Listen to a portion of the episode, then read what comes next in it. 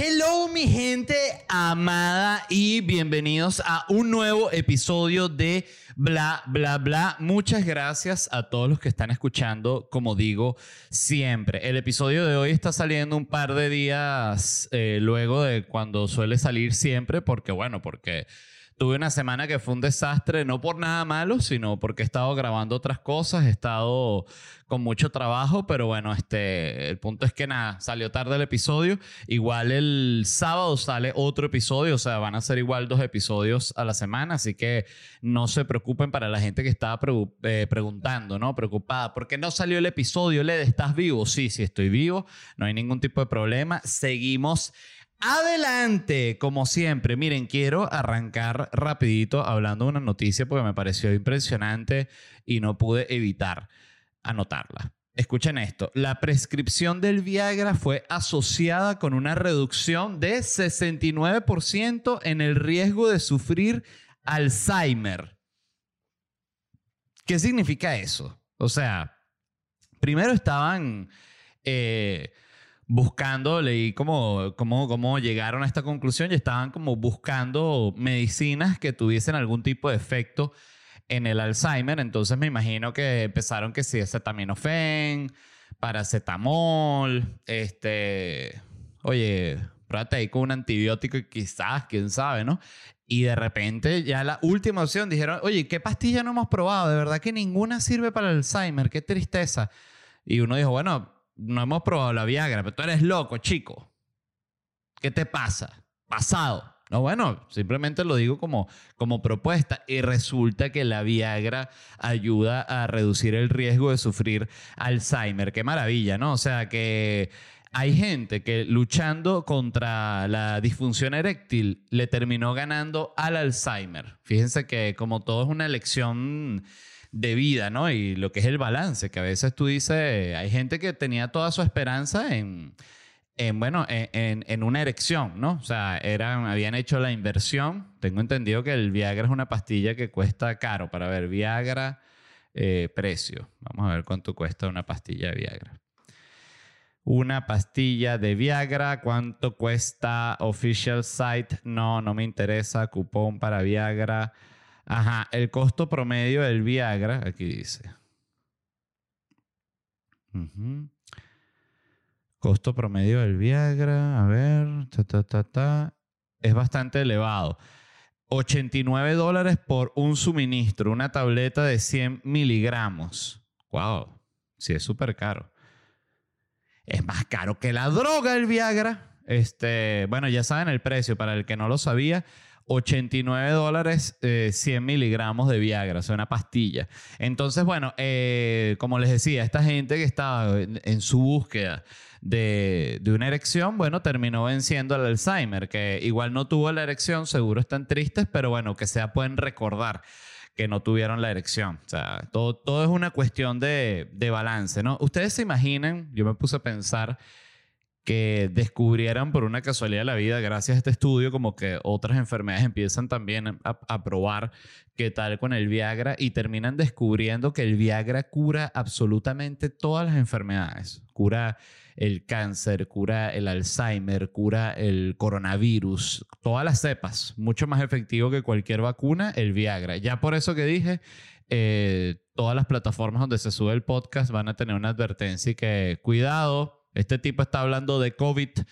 Qué fastidio eso, ¿no? O sea, me ha pasado que de repente tú ves una, una historia, me, pasó, recuerdo, lo recuerdo clarito, que estaba, alguien subió una historia de mi show, ¿no? Cuando te graban en el show y yo la reposteé. Y era un pedacito en el que estaba hablando algo creo que medio improvisado y como que literal mencionaba la palabra vacuna y ya por eso le pusieron la advertencia esa que, que te lleva como a la página de información de, de la vacuna y tal. En fin, entonces se, descubre, ¿no? Eh, que la Viagra cura absolutamente todo. Entonces, eh, la forma que tú tienes en el futuro de reconocer que alguien está enfermo es porque está en la calle con erección. Entonces, señor, ¿qué le pasa? No, que yo sufro de Alzheimer, estoy en tratamiento. Ah, disculpe, señor, haberlo dicho antes, pensé que era un degenerado. En fin, eh, me pareció una noticia bien, bien curiosa, ¿no? Eh, de estas que ruedan mucho en, en, Twitter y ahí es que tú dices, oye, la gente sí es, sí es básica y es estúpida, ¿no? Y, lo digo incluyéndome, porque ese es el tipo de noticias que busco yo. La verdad es que, fíjense que me pasa mucho que yo veo noticias que digo, oye, está buena, está interesante, pero la verdad está bien trágica y está bien triste. Entonces no me, no me provoca hablar de eso. Este, y también es como un esfuerzo mental demasiado grande estar todo el tiempo como que viendo noticias trágicas y, y buscándole el chiste. Yo lo, lo hablaba justamente con...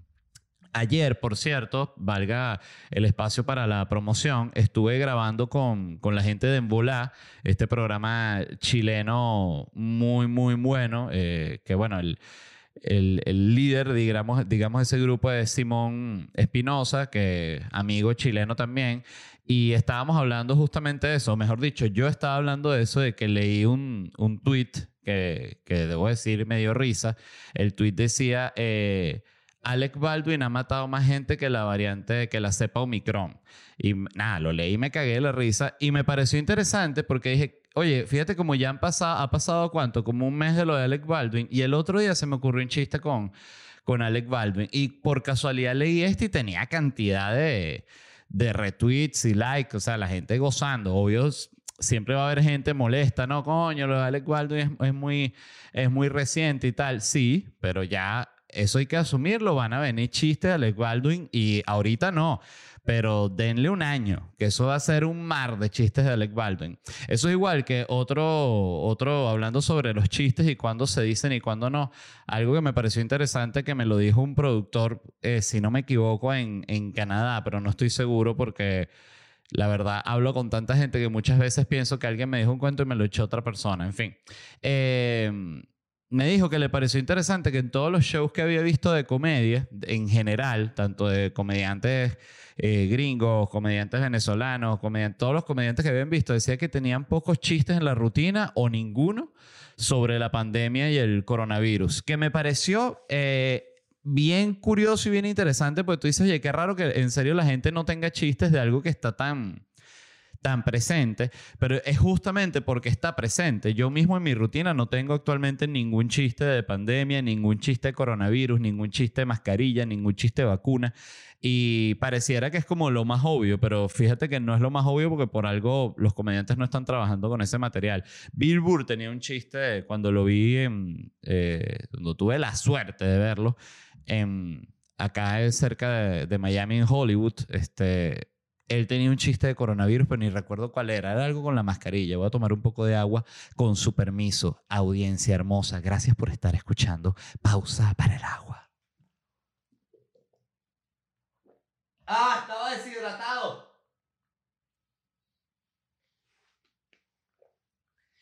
Ay, bueno.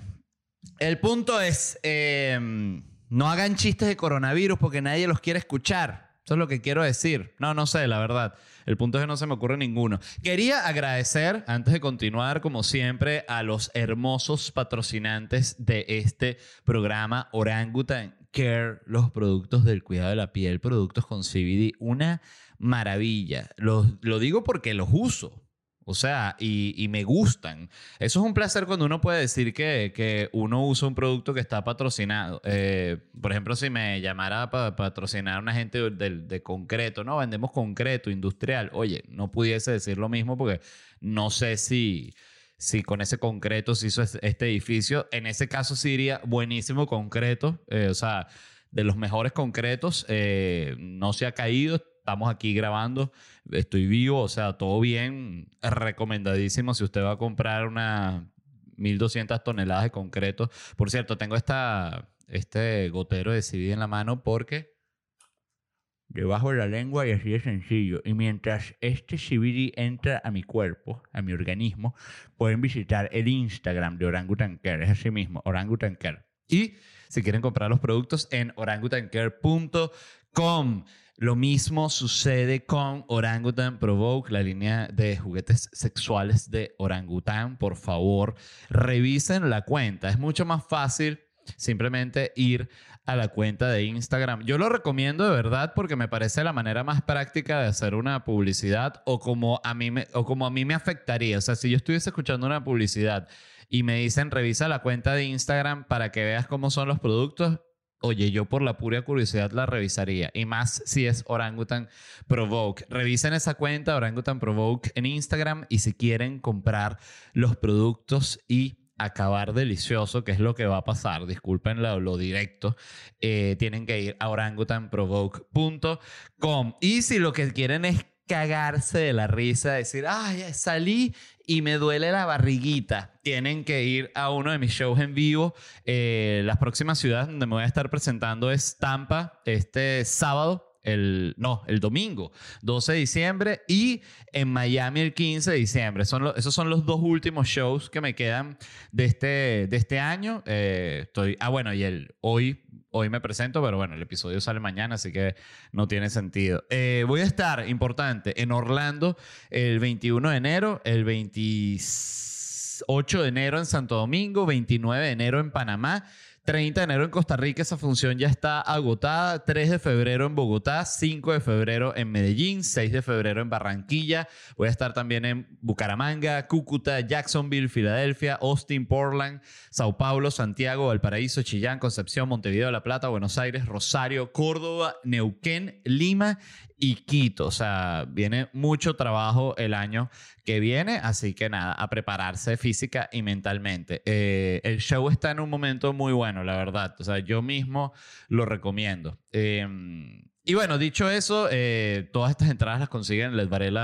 ledvarela.com si me quieren ver en vivo y a la gente que ya compró un millón de gracias. Eh, la venta de las entradas en Santiago ha sido simplemente una locura. Estoy muy, muy feliz y muchas gracias a toda la gente de todas las ciudades, pero a la gente de Santiago por la locura, de verdad. Un millón de gracias. Eh, sigo con las noticias. La otra que anoté que me llamó la atención es que la administración de Biden acá en Estados Unidos anunció, espera anunciar un boicot contra las Olimpiadas de Beijing. Saben que las Olimpiadas de Beijing son el año que viene y ya está todo este tema de que, que pero ¿por qué las Olimpiadas son la misma historia que con Rusia? Igualito. O sea, es que el, mundo es un, es un ciclo eterno. Por eso es que yo digo que si tú sabes un poquitico de historia, ni siquiera mucho, un poquitico, ya digamos que si bien te pueden afectar las noticias, te afectan hasta cierto nivel porque es natural entender que en serio simplemente es una cosa cíclica y el mundo vive en un constante conflicto y, nunca va a estar perfecto, que eso es otra cosa que es importante entender. Nunca va a ser perfecto, no solo con, con el mundo, sino con la vida de uno. O sea, decir, no, nunca va a ser perfecto.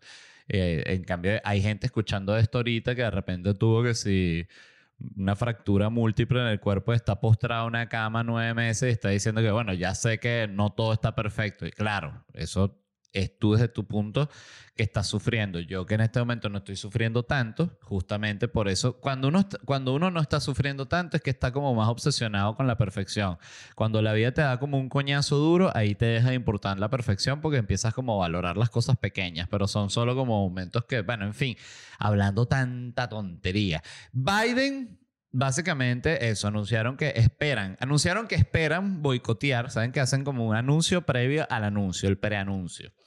Eh, entonces usted se estará preguntando, ay, ¿cuál es el boicot? ¿No van a ir los atletas a, competir, los atletas de Estados Unidos a, a, las Olimpiadas? No, eso sí, van a estar ahí tranquilos, van a ganar todas las medallas, todo perfecto. El boicot, escuchen esto porque sí me pareció sorprendente, es que ninguno de los funcionarios del gobierno de Estados Unidos irán a los Juegos. Miren, yo no sé de boicots, la verdad, no soy, no, no soy un experto. Bueno, de hecho tengo cero experiencia en boicots. Nunca he hecho ni un boicot, tengo en mi vida. O sea, nunca lo había pensado. Qué, qué curioso. Ahorita que usted está escuchando, ¿usted cuántos boicots lleva? O sea, si usted lleva tres boicots, usted es un boicotero ya casi profesional. ¿Cuántos boicots es lo que te hacen un boicotero profesional? Es la otra pregunta. ¿10 boicots? ¿15 boicots? Yo nunca he hecho ningún boicot, entonces eh, quiero hacer esa aclaratoria antes de empezar como cualquier eh, estúpido en, internet opina de cualquier cosa que no sabe. Entonces, si yo no sé boicot, ¿qué voy a estar opinando? Pero mi opinión es que ese es un boicot de mierda. Pues, ¿A quién le interesa? En serio, de verdad, si Biden o, Kamala Harris van para allá para, para las Olimpiadas. A nadie. A nadie no le interesa a los atletas, no le interesa a los chinos, no le interesa a toda la gente que está viendo en, televisión. Nadie está viendo la competencia de 100 metros libre y pensando, coño, tuvo buena, pero qué lástima que no estaba Biden ahí. De verdad, fue lamentable. Me hubiese gustado cuando lo poncha la cámara y ver, coño, que está Biden ahí con su, con su, su esposa. Pero bueno, lamentablemente, de verdad. No entiendo este tipo de boicot, o sea, no entiendo de verdad. Siento que es más como que no querían ir y aprovecharon y que no, pero en vez de anunciar que no vamos a ir, ya aprovechemos eh, que no queremos ir y, y, decimos que es un boicot. Y que, ah, bueno, eso sirve, puedes jalar unos titulares un día, sí va. Siento que fue más o menos así. Este, porque es como, imagínate, que fuesen a, boicotear que si el próximo mundial y que bueno, y en, en protesta en el próximo mundial se viene el peor de los boicots. Angela Merkel no irá a ninguno de los juegos. Y que, ah, bueno, ok. Chimbo por Angela Merkel, no sé si le gusta el fútbol. Eh, en fin, eh, me imagino que, oye, yo creo que se pueden pensar un mejor boicot. Ahí es que uno dice, toda esa gente que trabaja en, en, esto, en estos gobiernos, eh, gobiernos tan grandes como el de Estados Unidos, el de, no sé, Inglaterra, y de repente una idea más mala, que uno dice, oye, pero no hay una persona ahí que sepa ¿Cómo, se, cómo, cómo es hacer un buen boicot? Un buen boicot que no sé, convences a una estrella para que no vaya, una cosa así ya como, como más maliciosa, que genere como otro pedo, en fin. Em, otra cosa que estuvo rodando mucho también en, en, internet, una noticia, esto es también otra como noticia repetida porque este estudio ya lo han publicado y dio el mismo resultado. Este es como otro, pero antes habían publicado y es el cuál es el efecto que tiene la palabra o el término Latinex en, en los votantes, ¿no? Para quien no sepa, eh, Latinex, o sea, Latinx, no Latinex. Latinex, Latinex suena como, como una peluquería, ¿puede ser? Me voy a cortar el pelo en Latinex, no.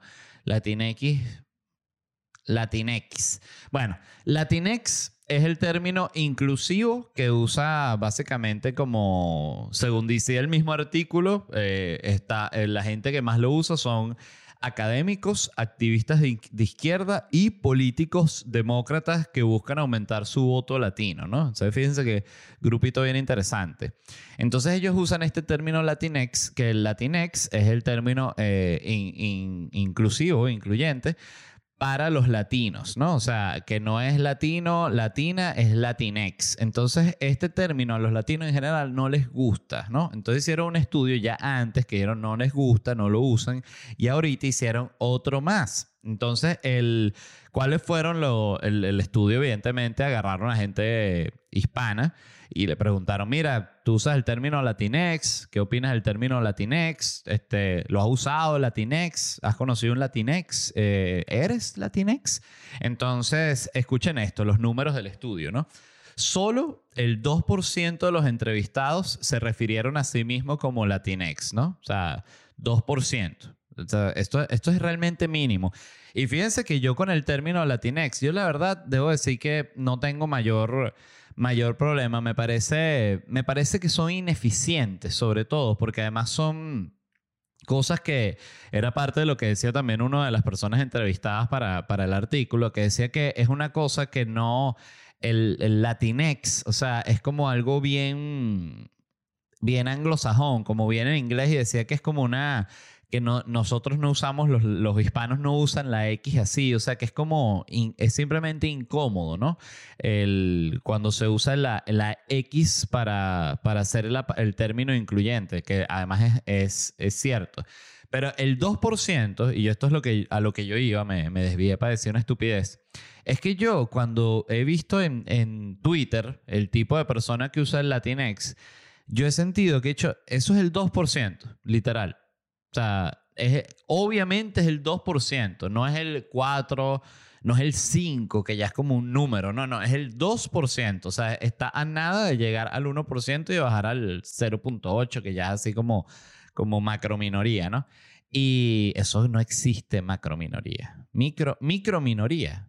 Microminoría. Yo creo que nada de eso existe. En fin, escuchen esto. El 2% de los entrevistados se refieren a ellos mismos como Latinex. O sea, ellos fueron los que dijeron que Latinex me encanta. Me veo todas las mañanas al espejo y digo, qué bella Latinex eres. Entonces, 68% de los encuestados se califican como hispanos, ¿no? Ellos mismos, ese es como el término más usado entre los hispanos. 21% se, refirieron, se refieren a ellos mismos como latino, latina, es el término que ellos prefieren. Y yo me puse a ver, ¿no? Entonces, claro, si tú sumas, ¿no? 2% más 68 más 21, ¿cuánto te da? 143, exactamente. Gente, no, un matemático. Eh, no, queda, por cierto, eh, por fuera un 9%, ¿no? Que son los que se definen a sí mismos como los del guaguancó o los del sabor, ¿no? Que ya es el, como el, el latino extremo. Eh, otros números del estudio que están también interesantes es que el 40% de los encuestados dijo que la palabra les ofende o incomoda de alguna u otra forma. 40%. Y 30% de los encuestados eh, contestaron que apoyarían menos a un político que use esa, esa palabra, ese término, ¿no? Entonces, uno de los ex, asesores de Obama que entrevistan para la, para la cuestión eh, comenta que que no entiende por qué los políticos, bueno, un comentario totalmente lógico, que no entiende por qué hay políticos que usan un término que solo tiene efecto en el 2% y molesta, incomoda, ofende al 40%. Bueno, eso tiene toda la lógica del mundo, más allá de que tú estés, no, pero es que a mí me parece que la invención de la palabra latinex es lo más importante que ha pasado en la humanidad en los últimos 100 años ok, con todo y eso, me parece genial, pero tú quieres ganar las elecciones, o sea, no, sí, bueno, entonces ya, no la uses más. Entonces, yo siento que el tema con la palabra Latinex, eh, y, lo hablo en el, en el sentido de que cuando la usa el 2% de la, de la población, ¿no? Eh, hispana, y yo, por ejemplo, he visto en medios grandes, eh, estamos hablando de New York Times, eh, MSNBC, este, CBS, eh, The Atlantic, todo este tipo de medios ya grande, masivo, vamos a decir, este medio de izquierda, hay un, hay un esfuerzo en como en en meter la palabra, ¿sabes? Tú lo ves que la meten y la dicen y la dicen. Tú dices, pero de nuevo es el 2%, porque la insistencia. Y yo creo que es como Luis C.K. tiene un chiste muy bueno que habla de, de cómo los conquistadores cuando llegaron eh, se encontraron con los nativos y ellos pensaban que era la India donde habían llegado y les dijeron, ah, mira, aquí están los indios. Y ellos le dijeron, no, nosotros no somos los indios, o sea, esto es otra cosa, esto es América este, los indios son los del otro lado, o sea, los de la India. Y él dijo, no, o sea, ustedes son los indios para siempre. O sea, porque es como que le sabe a culo, ¿no? No le, no le importa quiénes son, si son esto, lo otro. Yo siento que hay algo así. Esta es mi, mi opinión. O sea, siento que no dejan de usar el término Latinex a, a pesar de que incomoda y no gusta porque les sabe a culo realmente la opinión de los latinos. Esa es, la, esa es mi opinión genuina. Porque si no, si les importara, lo dejarían de usar inmediatamente por la cuestión pragmática de querer obtener los votos. O sea, no le encuentro otro, otro análisis. Este, pero bueno, nada, chévere que la sigan usando. Este, yo, como Latinex que soy, eh, creo que, yo creo que en un futuro todo, todas las cosas que ahorita hay como una lucha en contra de eso, eh, esa lucha va a perder. O sea, como que todo lo que es como el mundo latinex y todo lo...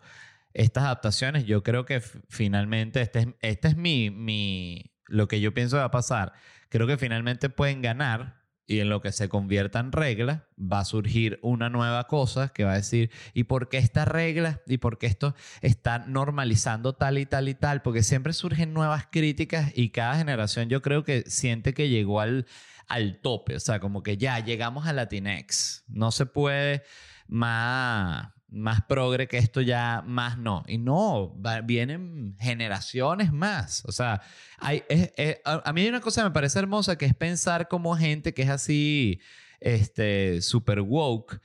En, el, en un futuro van a ser tratados también como tratan ahorita los boomers y van a ser eh, tratados con desdén y sus ideas van a ser vistas como anticuadas y como que están en contra del progreso, porque esa es la, la condena a la que están eh, destinadas todas las generaciones, siento yo. O sea, pero la gente siempre es como muy condescendiente y cree que no les va a pasar a ellos. Y en otras noticias, yo estoy tan contento porque ya está terminando el año. Yo no sé cómo. O sea, no es la noticia, ¿no? Ya voy a hablar de la noticia, pero lo quería decir. O sea, para mí, el, yo desde que tengo memoria he amado tengo, no iba a decir una, un amor-odio con diciembre, pero me resulta como una época en la que estoy feliz, pero también me parece como agridulce. Una, es una época que me pone como nostálgico.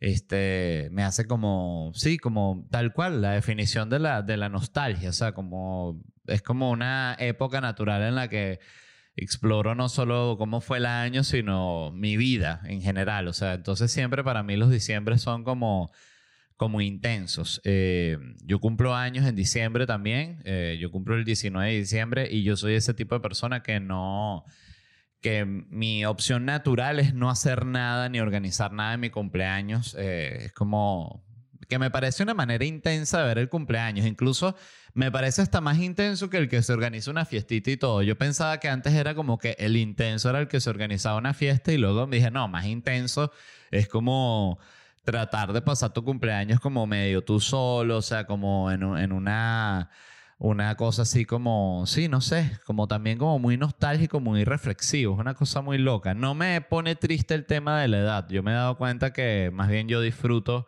este, sí, o sea, disfruto el tema de tener cada vez más, más edad, no soy esa gente que, que está como ay, cuando éramos jóvenes, ay, mi época favorita fue la del colegio. A mí eso me parece una cosa de verdad tristísima. O sea, mi época más feliz siempre es la que estoy viviendo. O sea, esa es mi manera de, vivir. Pero estoy feliz de que termine este año. Ha sido un año, para mí, aunque sea de normalización, de volver a trabajar, de volver a, a, recuperar mi trabajo y mi vida. O sea, que era el poder hacer shows. A mí me deprime mucho no poderme presentar. O sea, me he dado cuenta que ese es mi lo que me, me aniquila. O sea, y no solo, eh, obviamente económicamente, porque es de donde recibo la gran mayoría de mis ingresos, sino que es lo que me mantiene cuerdo emocionalmente. O sea, porque yo siento con el stand-up como una cuestión de cuando tú sientes que algo genuinamente es tu oficio, lo que a ti te guste, lo que igual te, te, vaya mal, te vaya bien, te vaya intermedio, te vaya increíble,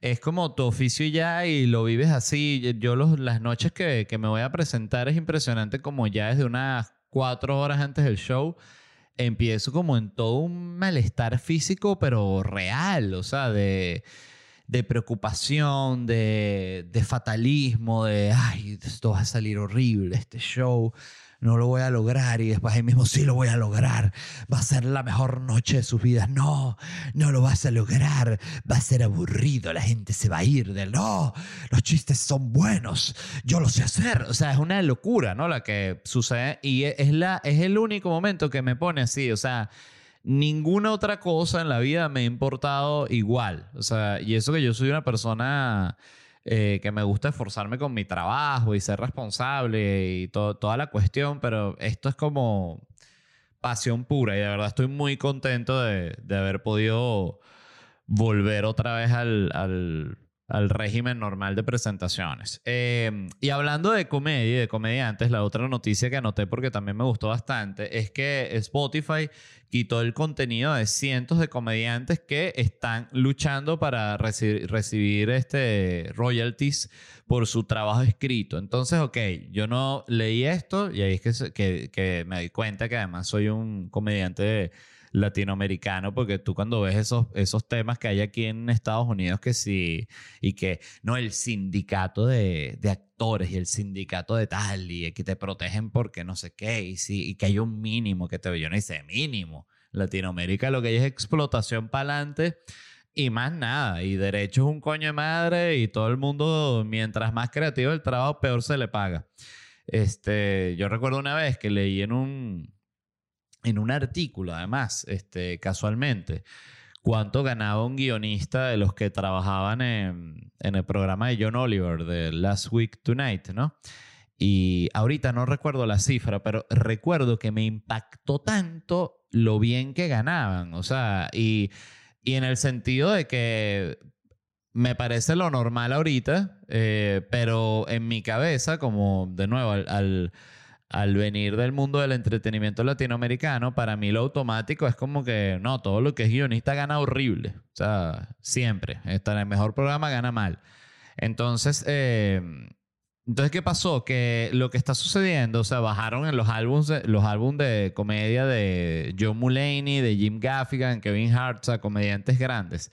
Y es que ellos tienen una agencia, que es la, la que los representa, una agencia de derechos de autor, que se llama Spoken Giants, y está pidiendo que se les pague royalties por el, por el contenido escrito. Porque, ¿qué pasa? Y aquí es donde viene la comparación. Los músicos reciben royalties por...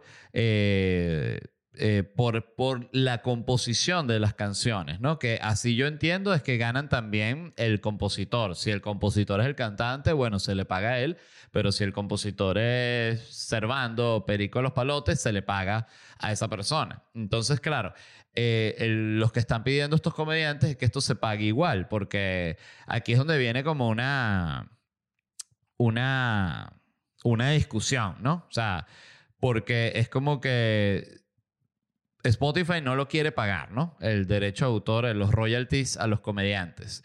Yo soy comediante, ¿no? Yo personalmente pienso que es injusto porque siento que, ¿cómo se dice? Que lleva el mismo esfuerzo, o sea, escribir un chiste que escribir una, o vamos a decir, que escribir una canción de cinco minutos lleva el mismo trabajo que escribir una rutina de cinco minutos. Es distinto porque el músico, y que siempre lo he dicho, me parece muy interesante sobre lo distintos que son esos dos mundos, el músico compone, graba todo ya como va a ser para siempre y así lo lanza. Y esa es la canción para siempre. En cambio, el comediante escribe, ¿no? Vamos a decir que compone el chiste, lo prueba y lo prueba cientos de veces hasta que está en su versión final, que queda realmente es cuando se graba el show, porque ese chiste pudiese haber seguido evolucionando otra cosa. Entonces es totalmente distinto, pero los dos llevan muchísimo trabajo. Yo diría que incluso a nivel de tiempo, eh, el chiste lleva muchísimo más trabajo que una, que una canción. O sea, eh, porque una canción, exacto, mientras que se arma completa todo el tema, es menos que cientos de presentaciones. O sea, eso sí lo, lo sé sin ni siquiera ser músico. Em, los magos no tienen este problema porque los, los, trucos no están en formato audio, que eso es una cosa que siempre ha afectado mucho el revenue del mago. Pues el mago no puede hacer. claro, por eso también el mago, ¿ves? Un ciego no va a ir para un show de un mago. Un, ciego puede ir para un concierto, puede ir para un show de comedia, pero que, eh, se aburre el del mago. Puro lo que escuchas, oh, ah, eh, bicho, no, enteré, no, me enteré nada. Em, ahora, yo sí lo pregunto aquí abiertamente para que, para que se arme la discusión. ¿Ustedes qué opinan? O sea, aquí lo, lo pregunto sin ningún tipo de, de intención para ningún lado. ¿Creen que una canción de tres minutos vale igual que, que un chiste de tres minutos? O sea, ¿cree que, ¿creen que un comediante le deberían escribir? O sea, de nuevo, vamos a, a, la discusión. A los músicos le pagan por el streaming y les pagan también los royalties por la canción. Eso es igual incluso si se presentan en un concierto y vaina. Al, al, comediante le pagan solo por el streaming, no le pagan por, por, su, eh, por su escritura creativa. Este yo no sé, este, yo lo que sí diría es que creo que sí, sí es justo porque, oye, hay chistes de tres minutos que son canciones mejores que canciones de tres minutos. Entonces siento que a nivel de entretenimiento y de valor creativo, es obvio que están como en el mismo nivel. Eh, es distinto porque la verdad siento que donde es diferente, incluso eh, a favor del músico, es que tú una canción la puedes escuchar cientos de veces. Un chiste no lo vas a escuchar cientos de veces. O sea, lo puedes escuchar. Yo, por ejemplo, no sé, el, último, no el último, último especial de Chappelle, que, que por cierto no me, no me gustó tanto. Eh, yo no sé si ustedes lo vieron, pero véanlo porque igual lo, lo, increíble que tiene Chappelle es que te guste o no lo que está haciendo, igual hablas de él igual es tema de conversación, igual me escribí con amigos, mira, ¿te gustó? ¿Lo escuchaste? Ta, ta, ta, a mí sí, a mí no, yo opino que tal, opino que tal. Este, es, es, muy difícil tener ese nivel de poder de, de, ¿cómo se dice? De generar conversación. Eso no lo tiene prácticamente nadie.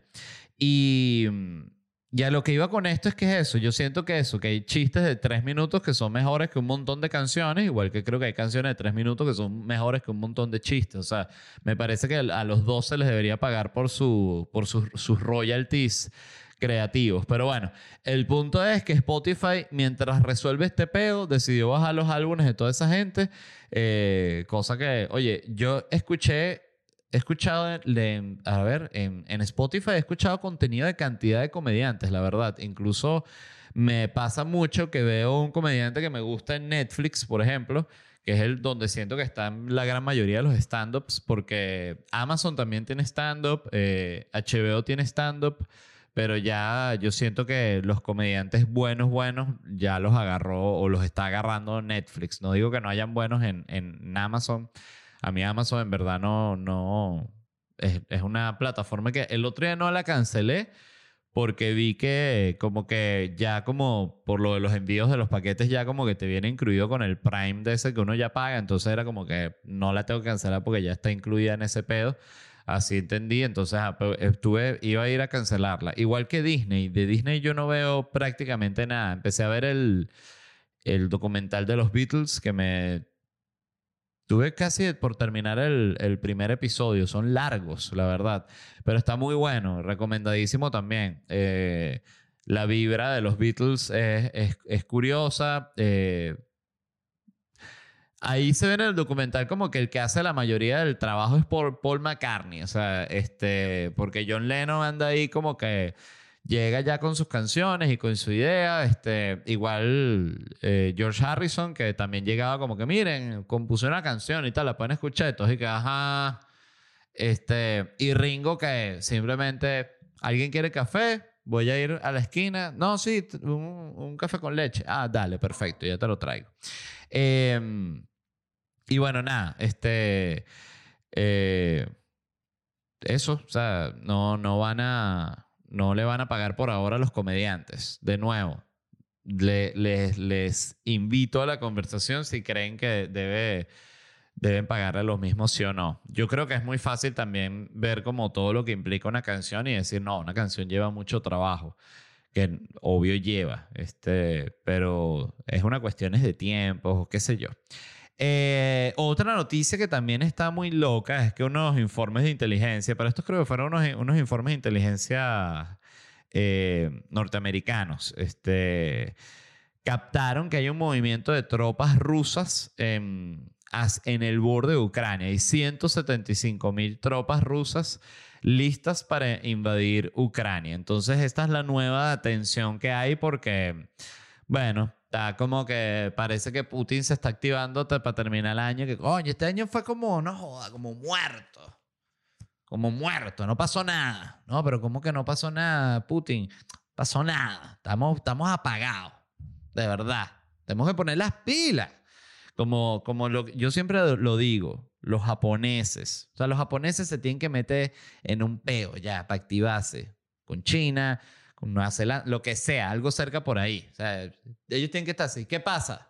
¿Qué estás mirando? Voy con los aviones, porque claro, ahí se activa la industria, todo el mundo, pero eres, eh, ¿estás a favor, a favor de la guerra? No, estoy a favor del autoestima de los japoneses. El punto es que hay 175 mil tropas eh, en el borde con Ucrania. Los ucranianos están aterrados. Eh, a mí me impresiona mucho, y esto sí es algo que me impresiona de la manera más inocente posible, como en pleno año, que vamos a llegar al año 2022, todavía hay unos conflictos así como de invasión. O sea, que si es Rusia con, con Ucrania, que eh, China con Taiwán, que, y que está con ese tiquiti, tiquiti, que uno eh, es es como que no, no, no pudiese haber una conversación de, de adulto y que, oye, ya puede quedar la vaina así.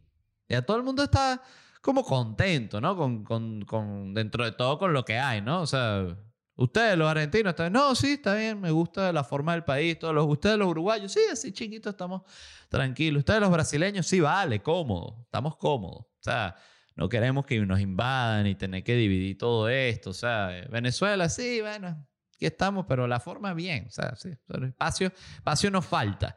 Eh, está todo el mundo contento, o sea, de verdad. Fíjense, piensen en todos los países. Oye, todos los países ya están dentro de todo con las críticas, porque claro, siempre la gente, eh, eso es normal. Para tú seas de cualquier país que tú seas, siempre tu país es como lo peor. O sea, está, está horrible, mira cómo lo tienen todo jodido. ¿no? Que, bueno, pero esto está bonito. No, vale, esto está todo horrible. En España, en Portugal, en Inglaterra. Es impresionante. Alemania. Y, o sea, es poca la gente que tú dices Oye, ¿verdad? No, los migrantes sí, que me pasaba con gente que, que conocí en todos lados, que me llama la atención. La gente que habla de su ciudad con propiedad, o sea, tipo, eh, aquí, en, aquí en Vancouver tenemos tal y tal cosa, o aquí en en Seattle tenemos tal y tal cosa, ¿sabes? Eh, a mí me llama la atención porque yo, yo nunca hablé con esa propiedad ni siquiera de Caracas, o sea, yo nunca dije, aquí en Caracas tenemos tal y tal, o sea, y si lo dije no lo recuerdo, que sea de, de hace siglos no lo he dicho, tampoco en Venezuela tenemos, o sea, siempre digo, eh, ahí hay, en Venezuela hay, aquí en Caracas hay tal, no sé. Eh, creo que es eso, es un sentido de propiedad que tiene alguna gente como más, más arraigado y les es más fácil. Eh, y también puede ser como una manera de, como un mecanismo de adaptación, siento yo. Pero, pero bueno, nada, eh, espero que no se prenda un peo antes de que termine el año, o sea, que dejen pasar los ucranianos, que sea Navidad en paz. Ahorita Putin y que no, ataquen en la víspera de Navidad. Y que coño, qué maldito Putin. Le dicen los mismos generales. No quieren joder a esa gente, dice Putin. Sí, sí los queremos joder, pero en Navidad. En Navidad. Miren, importante para los fanáticos de, Marvel, Tom Holland, el, el actual Spider-Man, va a regresar para tres películas más. Yo cuando leo esas noticias, yo pienso es en la alegría, más allá del trabajo que le da a cualquiera que te den y que, mira, por cierto, te llama la gente. Aló, Tom, ¿qué estás haciendo? No, aquí voy a desayunar. ¿Qué pasó? Chamo, te tengo una buena noticia. No puede ser. Aprobaron el contrato. Está aprobado. Se vienen tres películas más. No me digas esa vaina. Son como, no sé cuánto le pagarán por película. Este, para ver, Tom Holland. Eh, ¿Cuánto cobra? ¿A cuánto asciende la fortuna de Tom Holland a los 25 años? Vamos a ver. Tiene 25 años, ¿ves? Mira, tiene...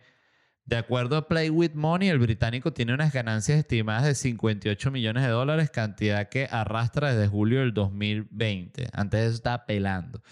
Además, esta suma también lo tiene sacándole una ventaja de 30 millones de dólares a su competidor más cercano. ¿Quién es su competidor más cercano? Ajá, aquí está, mira. Celebrity Network explicó cómo fueron las ganancias de las apariciones más conocidas de Tom Holland. Mire, eh, en Capitán América Civil War, que sale brevemente, ganó, ay, déjame tomar, eh, ganó 250 mil dólares. Fue lo que le pagaron por, por aparecer en Capitán América Civil War. Voy a tomar un poco de café porque se va a terminar de enfriar y me va a dar un infarto.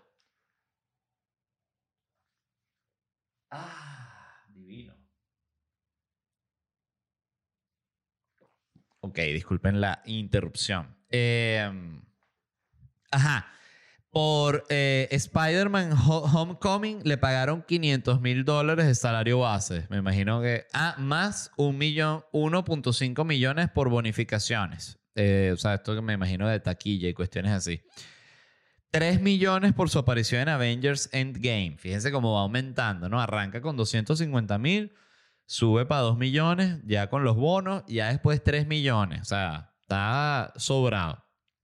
Y no dicen cuánto por las nuevas, no joda. Ok, ajá, él hizo Homecoming. Bueno, vamos a decir que ahorita le deben estar pagando. ¿Cuánto será? Lo que pasa es que este chamo también está famosísimo. Que si, no sé, de 5 a 10 millones por película, o un contrato que si de 20 millones por las tres, una cosa así. No vale, qué maravilla, de verdad.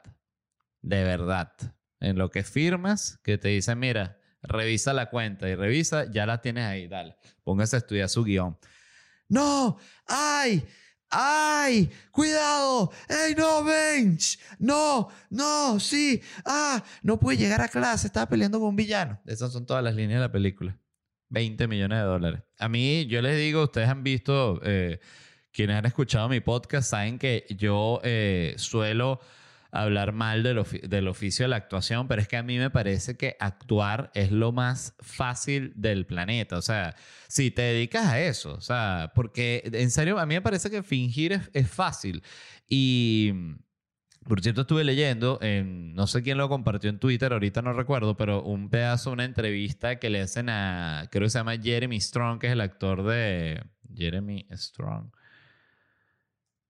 Eh, de Succession, la serie de, de, sí, exacto, Jeremy Strong que le hacen, para quien no haya visto esta, esta serie, Succession, véanla ya. O sea, es mi serie favorita en este momento, es mi nueva novela, es mi nuevo Game of Thrones. O sea, es la cuestión que sale los domingos y estoy feliz. Si lo puedo ver el domingo, genial. Si no, lo veo el lunes, lo veo el martes, pero me encanta. Y este personaje es el que hace Jeremy Strong, que es el de... Eh, se me olvidó cómo es que se llama él, el, el Kendall, Kendall Roy. Este es un tipo que es un personaje que muy bueno porque es un. Es como un tipo que quiere la grandeza, pero a la vez es un perdedor y es un fracasado y es un tipo que, que es un desubicado. Yo siento que sobre todo para mí lo que, lo que, con lo que más relaciona ese personaje es con lo desubicado que es todo el tiempo, en todo lo que hace, en todo lo que dice. Este pero una cosa que me pareció interesante como sobre cómo son los actores es que esta es una serie que es una comedia, evidentemente. Es como una comedia muy, muy refinada, pero es una comedia. Este, de hecho, el creador de, de, la serie, ya lo, creo que ya lo he dicho, es el creador de Peep Show, que es un, show de comedia famosísimo eh, en Inglaterra y bueno, mundialmente también, pero increíble, o sea, tremendo. De, nuevo, de las mejores series de comedia que he visto en mi vida. Y es un tipo que ha trabajado en comedia, comedia, comedia y ha ido evolucionando hasta llegar a este nivel, tipo el que está trabajando en Succession, que lo que hay es como lo que son es unos personajes muy afilados, pero cuando tú te pones a analizar el balance, qué tanto de drama, qué tanto de comedia tiene, qué tanto de sarcasmo, el, yo diría que el porcentaje importante se lo lleva el sarcasmo y la comedia y la, y la maldad pura, más allá que el del drama, así que te deja como que, ay, este... Y este tipo dijo, Jeremy Strong, que el, el actor, le dijo al, al, otro, el que hace el hermano de él, le dijo, coño, me tiene preocupado que la gente, el público, o sea, la audiencia, está percibiendo la serie como una comedia. Y este otro actor le dijo, la serie es una comedia. O sea, que este actor, eh, entregado además porque el, artículo hablaba sobre lo entregado que está él con el papel de Kendall Roy y toda la cuestión. Y, contaban ahí otra historia que este tipo, el, que hace del, de Logan Roy, que tampoco, tampoco eh, eh, recuerdo como Logan Roy. Él se llama Brian Cox, que es un... El, tipo, para mí, el, la serie es increíble, pero él, que es el, el protagonista o el, el, eje principal de la serie, se la lleva completa, se la come. El tipo es un maestro. Y este tipo es inglés y hablan de cómo los ingleses vienen de otro tipo de, de manera de ver la actuación, que eso lo había leído también sobre Anthony Hopkins de que ellos simplemente fingen, o sea, ellos, ellos son como lo contrario al método, o sea, el método es como meterse en el papel, ¿no? Entonces, si tú vas a ser un taxista, entonces eso, Robert De Niro trabajó de taxista durante tres meses para cuando ya llegara la grabación, ya él era un taxista, entonces, para el que era niñera, entonces te estuvo cuidando bebé dos años para meterse en niñera, entonces Daniel Lewis empezó siendo Daniel Lewis, ya a los dos años era él una niñera adolescente de 15 años, en fin, hacen esta como inmersión, entonces hablaban de que Dustin Hoffman en esta película Marathon Man, el tipo, hay una parte en la que lo están torturando en la película y se supone que lleva tres días sin dormir y que Dustin Hoffman se metió una rumba de tres días como seguido sin dormir, como para llegar así todo loco con los ojos pelados y que le contó eso al, al, al tipo que actuaba con él en, en, la serie, que tampoco recuerdo su nombre, pero eso sí lo voy a decir porque Marathon Man. Porque el actor se llama, ajá, Lawrence Oliver, que él le dice, ¿no? Como que no, estuve tres días en rumba para llegar allí, como que que parezca que tengo tres días eh, despierto, de verdad. Este, y el tipo este le dijo, oye, pero la próxima vez eh, prueba actuando. O sea, me pareció una respuesta tan coño de madre y tan genial, porque es como que sí, tanto rollo, y a la final viene otro tipo que es buen actor y no le hace falta pasar los tres días, pues igualito lo que hace es poner los ojos ponchados y, o sea, es como que eh, poquito mal intenso y ya, ¿no? Pero todo el mundo dice, coño, qué maldito criticando el trabajo de Dustin Hoffman, no lo digo criticando el trabajo de Dustin Hoffman, pero eh, ustedes me entienden, ustedes entienden lo que yo estoy diciendo. Eh, ya para cerrar, quería, el otro día pedí en el Patreon que me pasaran, me pasaran temas y, y guardé varios. Pero, eh, pero para el episodio que viene, pues me pasaron uno muy bueno sobre lo mejor del 2021, o sea, lo más buscado, lo que estuvo en más tendencia, me pareció como un, un, una buena, un buen tema para hacer simplemente un episodio casi que completo sobre eso, incluso para cerrar el año. Pero Denison López escribió algo que me pareció interesante, que puso, hola Led. ¿Qué tal? Me pregunto qué piensas respecto al amor y si pudieras hablar sobre eso en el nuevo episodio, algo muy subjetivo. Me refiero a si realmente existe y cómo diferenciarlo de otros términos, sentimientos o situaciones, porque según yo desde hace unos años pensaba que solo existía el amor propio. Simplemente nos gusta como nos sentimos cuando estamos con una persona porque se siente bien. Cuando nos dejamos de sentir cómodos con nosotros mismos estando con esa persona, decimos que se acabó el amor. Por lo que siempre me pareció una palabra muy extraña, porque luego también está el amor materno, que creo que es el único que podríamos nombrar, porque la familia básicamente no nos une más nada. En fin, hoy en día no sabría cómo definir esa palabra, aunque sí creo que exista. Buenas tardes. Fíjense cómo esta pregunta que tiene Denison, eh, Denison López, gracias por escribir, eh, es como una de esas preguntas eternas, ¿no? Como el, ¿qué es el amor? ¿Por qué estamos vivos? Este, ¿Por qué me siento triste? Si todo me está saliendo bien. Son, son como esas preguntas eh, eternas, ¿no? Yo la verdad no sé, Denison, me parece que tú lo explicas mejor de, de lo que yo de, de, lo que yo pudiese decir nada, porque lo que tú dices de, de que dices que se, se, acabó el amor cuando te dejas sentir cómodo con esa persona, yo no sé, yo no creo que sea tan así. Yo creo que también eh, la gente en, en, tu vida o en la vida de otro tiene una duración y eso no tiene nada de malo. Este, Tú ves parejas que duran 20 años y, y, tienen una, una buena corrida juntos, ¿no? De 20 años, tienen una buena vida, hacen una familia hermosa y bueno, ya después se, se separan, pero eso eh, yo creo que ahí sí se, se, podría decir que se acabó el amor porque, bueno, la gente se, se aburre también de, lo mismo, de las mismas mañas. La gente también es muy difícil que cambie. Entonces, muchas veces la gente eh, invierte a futuro pensando, bueno, eh, esta persona va a cambiar esto y esto y esto, pero realmente la gente no suele cambiar, este, o que sea el grueso de lo que son. Eh, no cambian. Entonces me parece un tema realmente bien complicado. Y, pero yo creo, y era a lo que voy, que yo siento también que el amor es una cosa como un poquito eterna en cierta forma, porque el amor que tú le tuviste a una persona, yo siento que nunca desaparece. O sea, y esto no es solo eh, con parejas, pasa con amigos también. O sea, cuando tú piensas en una persona que fue tu amigo así intensamente durante, qué sé yo, cinco años, quizás ya no tienen contacto porque cada quien siguió con su vida, pero eso no quita que esos cinco años y ese amor es verdadero y es real. Entonces también, no sé, siento que es algo como que el amor es como una cosa, así una materia que vive como en el presente, pero también vive algo como en el pasado, o sea, este, y es inevitable que, que, que sea así. Este, pero nada, te quería agradecer por el mensaje de Ninson porque, bueno, cuando la gente manda esos mensajes así tan, tan fajados, eh, no, si bien no siempre los contesto, siempre los leo y me quedo y qué, Lágrimas, sí que.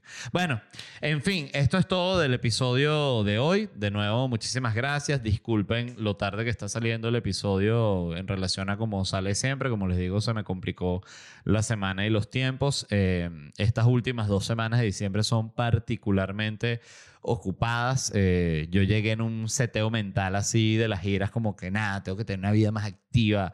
Este, es que me escribieron para un par de invitaciones a podcast y yo siempre me hago como el loco así, como que gosteo a la gente. Es que a mí no me gusta, en serio no me gustan mucho las entrevistas y, y, y soy flojo, o sea, no me gusta desplazarme a lugares, este parte de lo bueno que, que era no lo bueno, pero el, el, Zoom no te da la excusa de decir, bueno, pues te decían, ¿qué día puedes? Y tú decías, coño, no les puedes decir nada porque estás en tu casa siempre. O sea, más bien si la cosa es en un lugar lejano, tú dices, ah, no, coño, es que para esa zona no voy, tengo un viaje, lo que sea. El punto es que llegué como mucho más activo, llegué como mucho más abierto. Eh, mentalmente, como con ganas de hacer muchas más cosas, de tener una vida como, sí, más social, porque parte de lo que me pasó a mí cuando me mudé para, para, para acá, para Miami, es que yo en México tenía muchísimos amigos, o sea, amigos de, buenos de ya de, de, la vida, o sea, y había muchos. Y aquí en Miami, muy, muy pocos amigos tengo. Entonces, este, mi vida social de manera automática bajó así, pero potentemente. Y lo interesante es también como tú te empiezas a acostumbrar a eso. Entonces, cuando tu vida social disminuye, cualquier cosa que la, que la aumente mucho, a ti ya te, te da como medio fastidio. Pero bueno, pero ¿por qué tanta, tanta reunión y tanta vaina? Y eso que pasa ahorita en diciembre, que empiezan a haber como más, más fiestas, vente para acá, vamos a vernos aquí. O sea, como se activa mucho, como que decidí entregarme a eso. Este. Y nada, eso es todo. Se les quiere mucho de nuevo. Muchas gracias también a todos los que han estado escuchando todo este año. Y nada, deben quedar este, lo que queda de año como unos cuatro episodios. Así que vamos a gozarlos y nada. Bye.